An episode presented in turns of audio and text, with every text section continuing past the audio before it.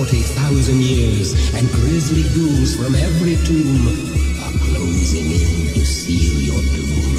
Though you fight to stay alive, your body starts to shiver. For no mere mortal can resist the evil of the thriller.